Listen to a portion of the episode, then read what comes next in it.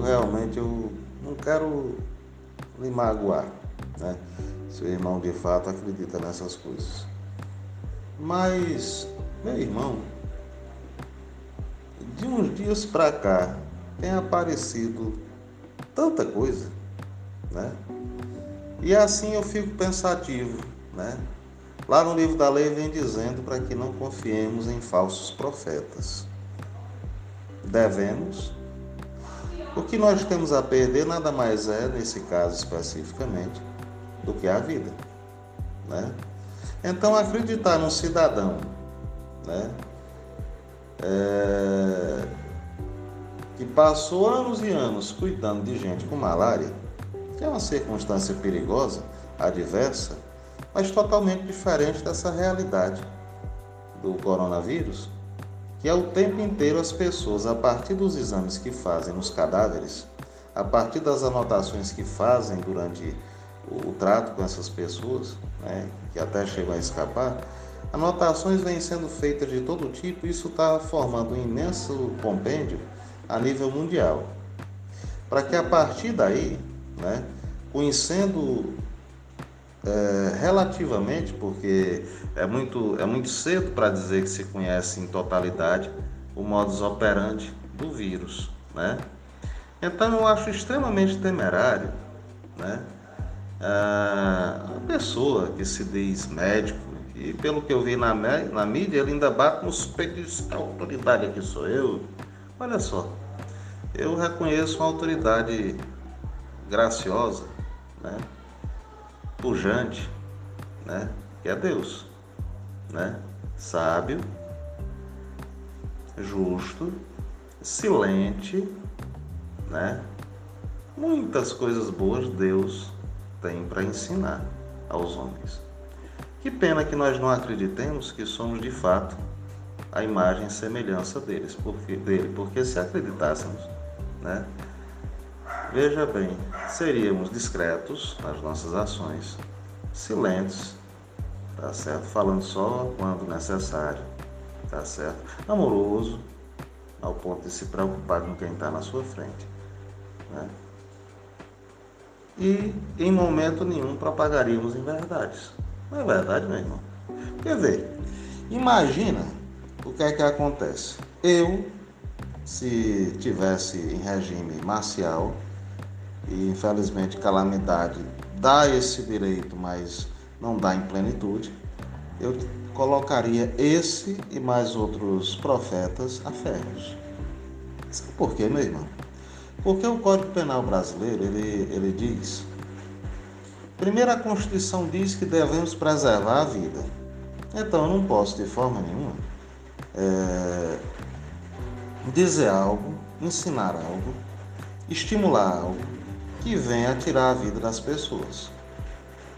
Que venha a fazer com que as pessoas se desviem do cuidado que devem ter consigo próprias, tá? E se negligenciem né, e morram, já que assumiram o risco disso acontecer. E o Código Penal brasileiro, no que trata especificamente das endemias da saúde pública e do, do, das contenções a essas endemias ou pandemias, lá está bem escritozinho, doutor. Portanto, o que eu tenho a lhe dizer em linguagem cearense ao doutor e a quem pensa dessa forma, não fresque não, pelo amor de Deus. Se lembre que você é um corpo vivo, se lembre que você tem vida em si. Não estimule os outros a de repente por uma, um pensamento que é só teu e sem comprovação científica a nível mundial, né? já que é um vírus novo, uma doença nova que ninguém sabe exatamente a, as coisas já tem mutações de todo tipo e, e apresentando sintomas diferentes, meu irmão. Né? Bichinho não só é ligeiro no contágio, como é ligeiro para se transformar, se modificar e assumir novas formas de potência destrutiva do corpo humano. Então eu posso acreditar em quem? Em Deus, que sei que Ele vai tirar todos nós disso, tá? Eu posso acreditar em quem? Em quem está com a mão na massa vendo, anotando, apontando, discutindo com colegas do mundo inteiro, né? tentando desesperadamente chegar a um lugar comum para cura, e devo a mim mesmo e aos seres humanos que me cercam, tá certo? Um respeito à vida e o silêncio quanto àquilo que eu não tenho certeza. Devo sim abraçar cada pessoa virtualmente e dizer a cada pessoa do quanto ela é valiosa para mim e do quanto é importante que ela se preserve, que ela siga as orientações, tá? E que viva para que sejamos todos felizes. Olha essa essa essa pessoa que eu não chamo de médico, tá certo? Também vou chamar de genocida, que é o que me dá vontade. Ele diz nessa mídia que corre aí aos quatro cantos do Brasil e do mundo que o confinamento é proibitivo. Aí veja que o confinamento é o que faz com que haja uma contaminação mais intensa. Bom, o Exército Brasileiro, desse Brasil que é nosso, que nós que nele vivemos, o fazemos assim tão gracioso, tão pujante, tá certo? E desejosos de que esse Brasil seja sábio. O Exército Brasileiro tem um documento de suas pesquisas científicas dizendo que a melhor saída é o isolamento social.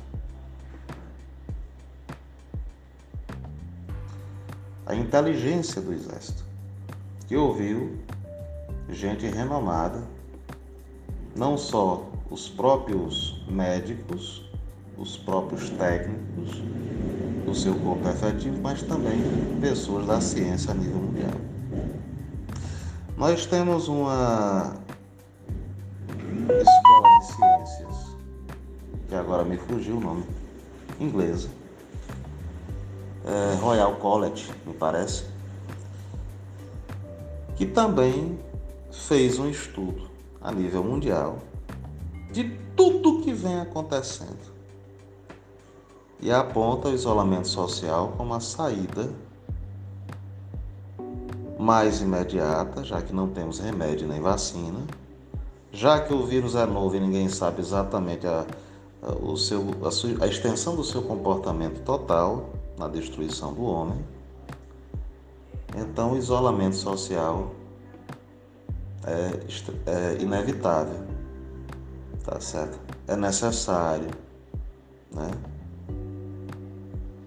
Para salvar vidas. Inclusive, esse estudo aponta é, as variações que se possa dar em cada terra quanto a esse isolamento social, não é?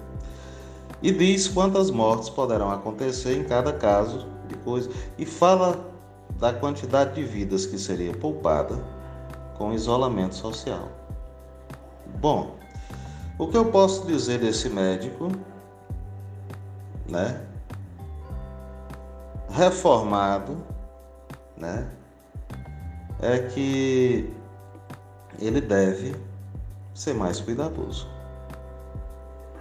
Primeiro, esse Código Penal brasileiro já, já o pega exatamente no estímulo que ele faz às pessoas negligenciarem os cuidados que devem ter consigo próprias, quanto ao isolamento, quanto a outras coisas, né?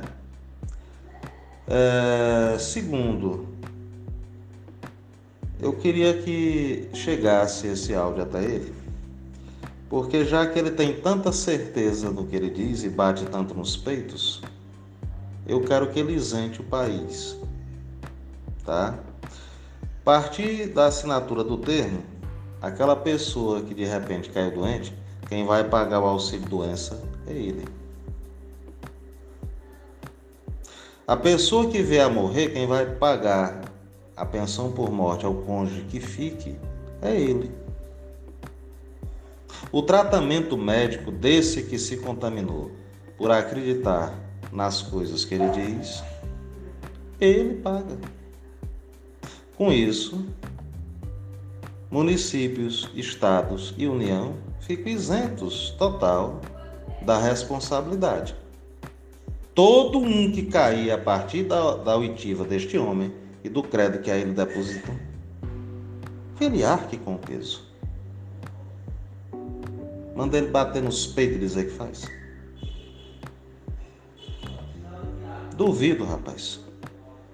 Ele tem a coragem, hombridade e decência. Para mim, é um maldito locupletador que em final de vida, tá certo, deseja alcançar algum glamour pregando o que mais se vê hoje nessa terra Brasil. Mentiras, inverdades, meias verdades, fake news. Aí eu pergunto ao irmão: a sua inteligência ainda absorve isso? Ou não seria melhor o irmão, de repente, tirar um pedacinho do seu tempo e buscar a verdade? Hum? A verdade é coisa extremamente bela, cheirosa, tá certo? E entra e sai em qualquer lugar fazendo festa.